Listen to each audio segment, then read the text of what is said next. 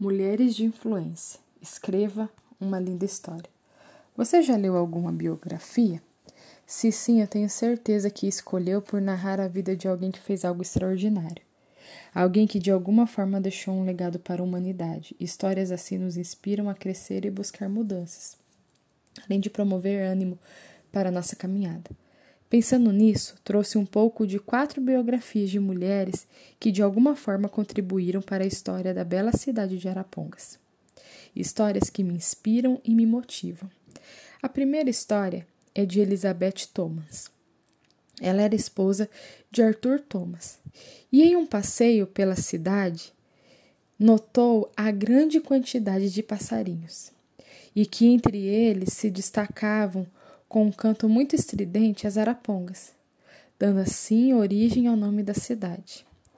Uma outra biografia é de Maria Alves Melquides de Melo, uma mulher batalhadora que tinha sonhos e por isso nunca desistiu. Seu amor pelo próximo fez dela uma mulher que influenciou uma geração. Em um tempo onde estudar era algo tão inacessível, mas ela venceu o preconceito, venceu a dificuldade e se torna a primeira professora do Colégio Ivanilde de Noronha. A professora Maria deixou um legado de bondade por onde passou. Até hoje encontramos pessoas que foram seus alunos e se tornaram pessoas relevantes na cidade. Algumas de suas filhas seguiram seus passos e se tornaram professoras, dando continuidade ao sonho de sua mãe. Hoje, em Arapongas, existe uma praça com o nome Professora Maria Alves Melquides de Melo, para homenagear essa mulher que tanto serviu as famílias daquela região. Uma outra mulher que eu quero registrar é a Naice Vasconcelos. Nascida em Arapongas, ela se dedicou em estudar e conhecer a história da cidade. Ela retratou a história através de vários livros, artigos e documentários. Ela batalhou e trabalhou para que a história da cidade não se perdesse. Ela também, há 35 anos, ela tinha uma coluna na revista da cidade. Ela é autora de sete livros e a maioria deles contando e retratando a história da cidade.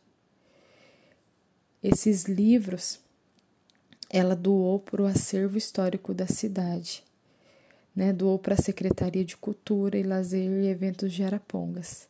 E esses materiais foram encaminhados para o Museu de Artes e História da cidade. Uma outra mulher brilhante que marcou e escreveu uma linda história é Milene Felice Rodrigues Marque, filha de João Dionísio Rodrigues Neto e Silvia Felice. Ela, essa moça era formada em jornalismo e direito e tinha uma revista na cidade para as mulheres, uma revista totalmente voltada para as mulheres. Ela era professora de balé, e carinhosamente chamada de Mi por todas as suas alunas e amigas. Ela se dedicou a mais de 18 anos em contato com a dança, mas infelizmente em março de 2016 ela faleceu. Foram apenas cinco an 25 anos, 5 meses e 23 dias, mas vividos de forma intensa. Milene deixou um legado de alegria contagiante da maneira como ela levava a vida, inclusive nos momentos mais difíceis. A cidade reconhece o legado dessa jovem que marcou centenas de jovens, adolescentes, e a cidade tem um espaço cultural que recebeu o nome dessa jovem, Estação Cultural Milênio. Que belas histórias, não é mesmo?